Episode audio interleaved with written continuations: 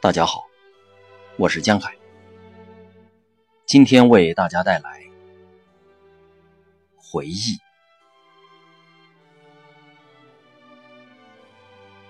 我不想谈起这件事，我不要。我只知道一件事，我再也开心不起来了。他从哪里回来了？他去了好多年，这就像一场噩梦。你呢？他说：“还好我们已经有了两个孩子，他们可以活下去。”他说了很多故事给我听。村庄的中央有一个红色的水池，鸭和鹅就在一旁绕来绕去。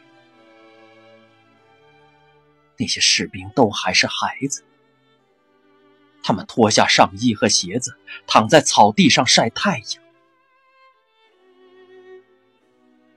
起来，快起来！你们这些笨蛋，不然你们都会死。他们说。哈，不用你担心，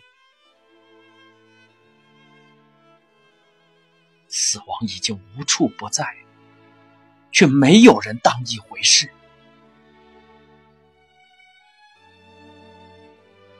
在撤离的时候，一个老太太手拿画像，跪在她老房子的门前。她说：“年轻人，我不会走的。”不会离开这里。你可以拿走他们给我的一丁点钱，这些钱是他们拿来补偿我的屋子和奶牛的。但谁会来补偿我的生命呢？我的人生是黑暗的。我在战争中失去了两个儿子，他们就埋在这个小坟墓里。你说现在是战争时期，这是战争吗？白云在天空飘着，苹果花也开得茂盛，没有人攻击我们。也没有人开枪，只有我们住在这里。这是战争吗？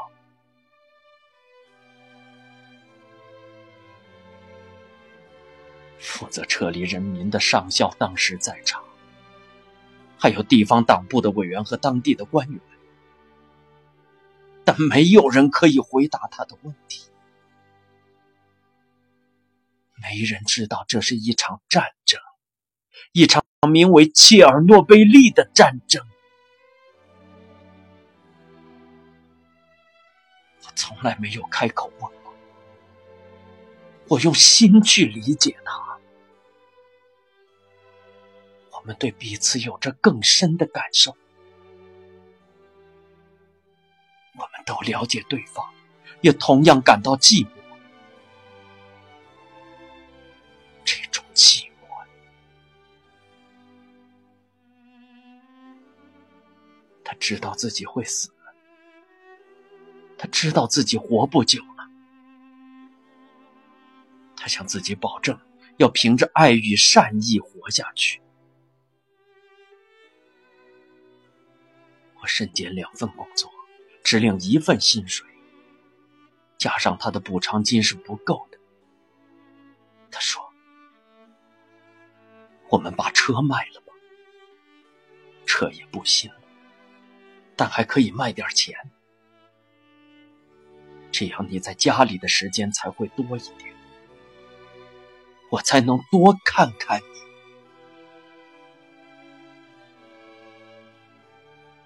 他会邀请朋友前来。他的父母也来我们家住了一段时间。他似乎懂了些什么。在那里的日子里他对人生有了不同的体会他有了不一样的想法。你呢？他说。还好我们已经有了两个孩子。他们可以活下去。”我会问他：“你想念我们吗？你在那里都想些什么？”我看到一个孩子，他是在爆炸后两个月出生。他被取名叫安东，但是大家都叫他原子人。你认为你会为那里的所有东西都感到难过，就连苍蝇和鸽子也不例外。每个人都应该活下去，苍蝇和蜜蜂应该飞。蟑螂应该在地上爬，这样才你会连蟑螂都舍不得打。你，孩子们画着切尔诺贝利的涂鸦，画里的树是上下颠倒的。河里的水不是红色就是黄色，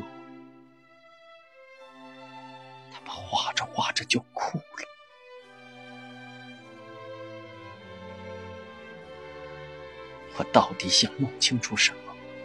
什么呢？我自己都搞不清楚自己了。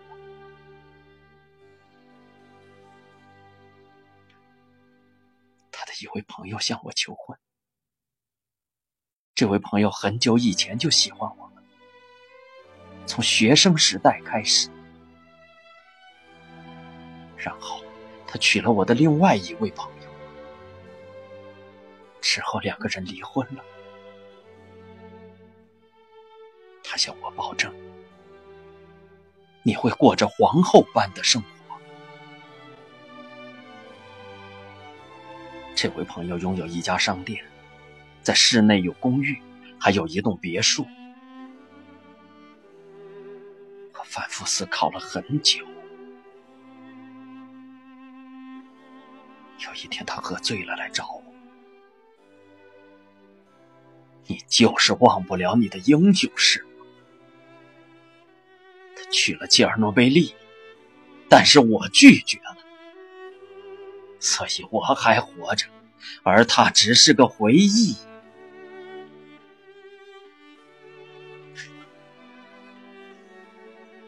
我将他撵出了门，当场赶了出去。有时候我会有奇怪的想法，我会觉得是切尔诺贝利帮助了我，强迫我思考，拓展了我的心灵。有些事我丈夫对我说了又说，所以我记得很清楚。漫天的灰尘，田里的牵引机，拿着干草叉的女人们，还有滴答响的辐射计量计，这一切都被围在铁丝网之后。隔离区杳无人烟，时间却不曾停止，每一天都感觉很长。像是童年时光一样。演艺人员到场慰问他们，诗人对着他们读诗。阿拉普加乔瓦在田野里开启了演唱会。如果你们睡不着的话，年轻人，我可以整晚唱歌给你们听。他称他们为英雄。大家都称他们为英雄，无法毫无意义的承受着痛苦，无法从古老的格言中得到慰藉，我甚至连他获得的勋章都没有。勋章放在家里，他给了我们的儿子。我只知道一件事。再也开心不起来了。妮娜·普罗霍洛夫娜·科瓦列娃，经理人的妻子。